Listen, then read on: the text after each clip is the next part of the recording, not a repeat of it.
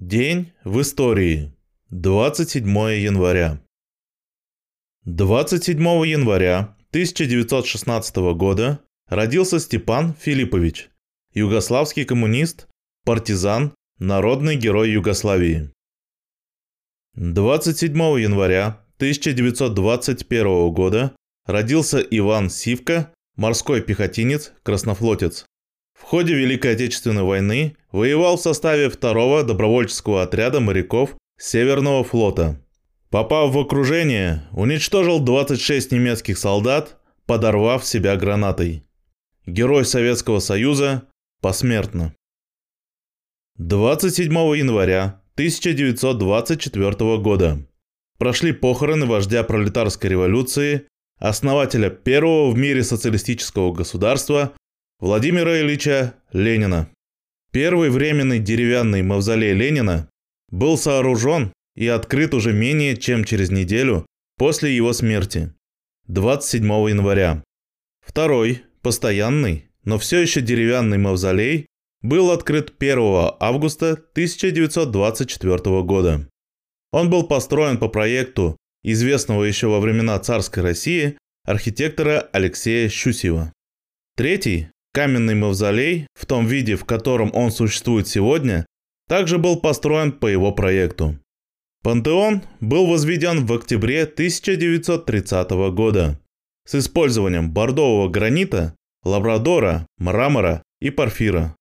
А в 1945 году на мавзолее была установлена трибуна, с которой советское руководство приветствовало участников парада в ознаменовании победы Советского Союза над фашистской Германией. В течение многих десятилетий мавзолей Ленина, который композиционно является центром Красной площади, был одной из главных достопримечательностей столицы. Ежегодно его посещали до 2,5 миллиона человек. Прошло уже 30 лет после того, как контрреволюционеры развалили Советский Союз, но мавзолей и сам Ленин актуален и посещаем до сих пор. В последнее время все чаще поднимается вопрос со стороны правящих кругов о захоронении тела Ленина и так называемого реиспользования мавзолея. Но господа начальники не понимают, что Ленин, его идеи, его образ дорог не каким-то поколениям, ни совкам, ни бабушкам и дедушкам, а трудящимся. Людям, живущим за счет продажи своей рабочей силы. Людям, интересы которых отстаивал всю свою жизнь Владимир Ильич Ленин.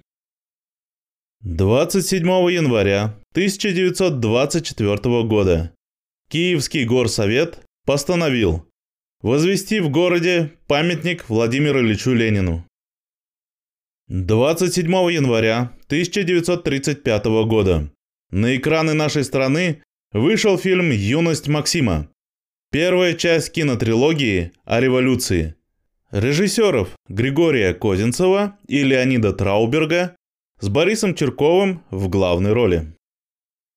27 января 1942 года в «Правде» опубликован очерк фронтового корреспондента Петра Лидова «Таня» о подвиге Зои Космодемьянской.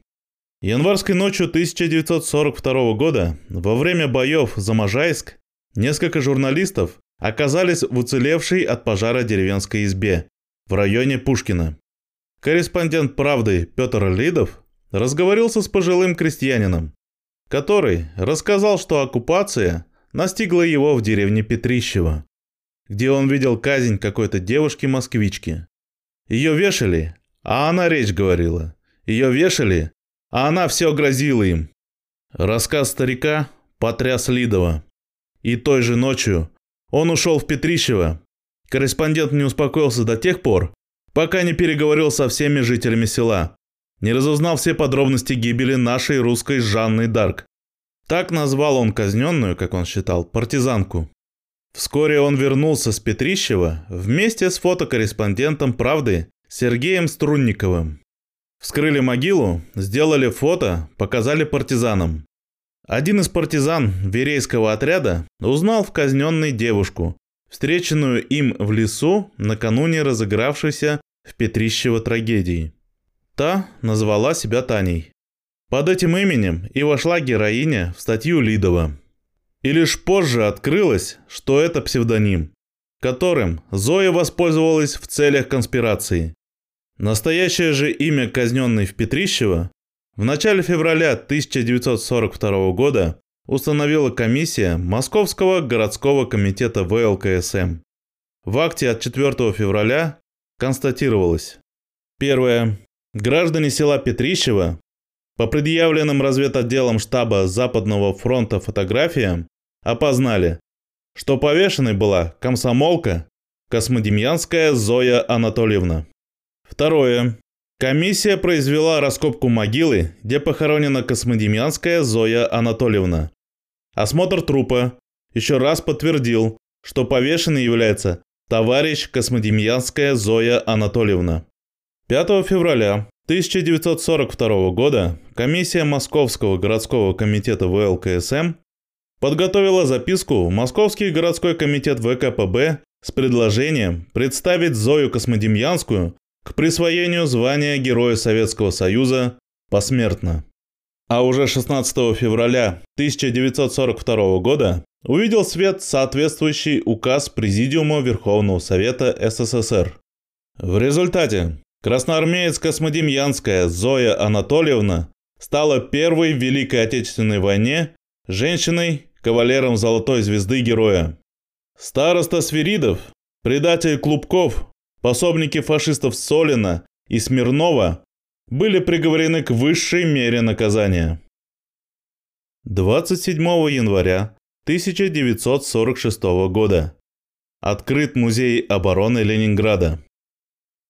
27 января 1967 года состоялось подписание одновременно в Москве, Вашингтоне и Лондоне СССР, США и Великобританией договора о космосе, о принципах деятельности государств по исследованию и использованию космического пространства. 27 января 1973 года в Париже подписано соглашение о выводе американских войск из Вьетнама, что являлось свидетельством поражения США в войне. Тем не менее, война во Вьетнаме продолжалась в течение еще двух лет, пока северо-вьетнамские войска не вошли победителями в столицу Южного Вьетнама Сайгон 30 апреля 1975 года. Напомним, что Вьетнам является социалистической народной республикой. США, несмотря на то, что во время оккупации сбросила на них бомб больше, чем все страны вместе взятые во Второй мировой войне, проиграла войну во Вьетнаме не сумела принести свою демократию молодой социалистической стране.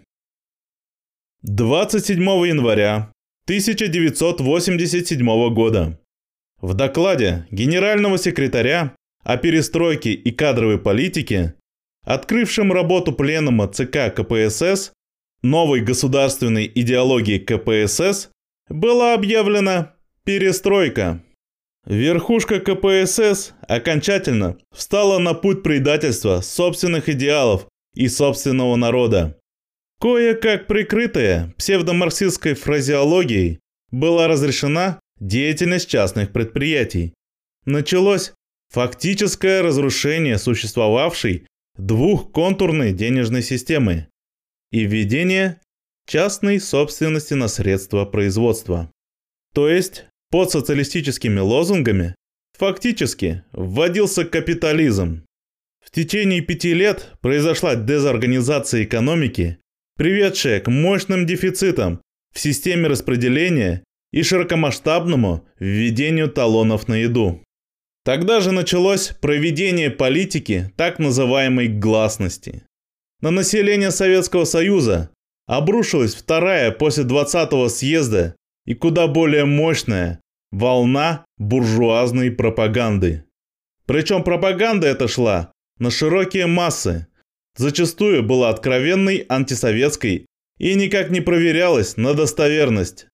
Тонны самой нелепой лжи, распространявшейся в среде иммигрантов, выработанной ведомствами Геббельса и ЦРУ. Тысячи нелепых тюремных баек, были выплеснуты на страницы печати и телеэкранов на неподготовленного к такой степени бесстыдства человека. Потребовалось пять лет реализации нового курса, и Великая Держава перестала существовать. Сегодня можно говорить, что Советский Союз погиб не в силу внутренних, заложенных в характеристику самой системы обстоятельств, а именно в результате затеянного реформирования. Именно перестройка и уничтожила СССР. Таким был день 27 января в истории.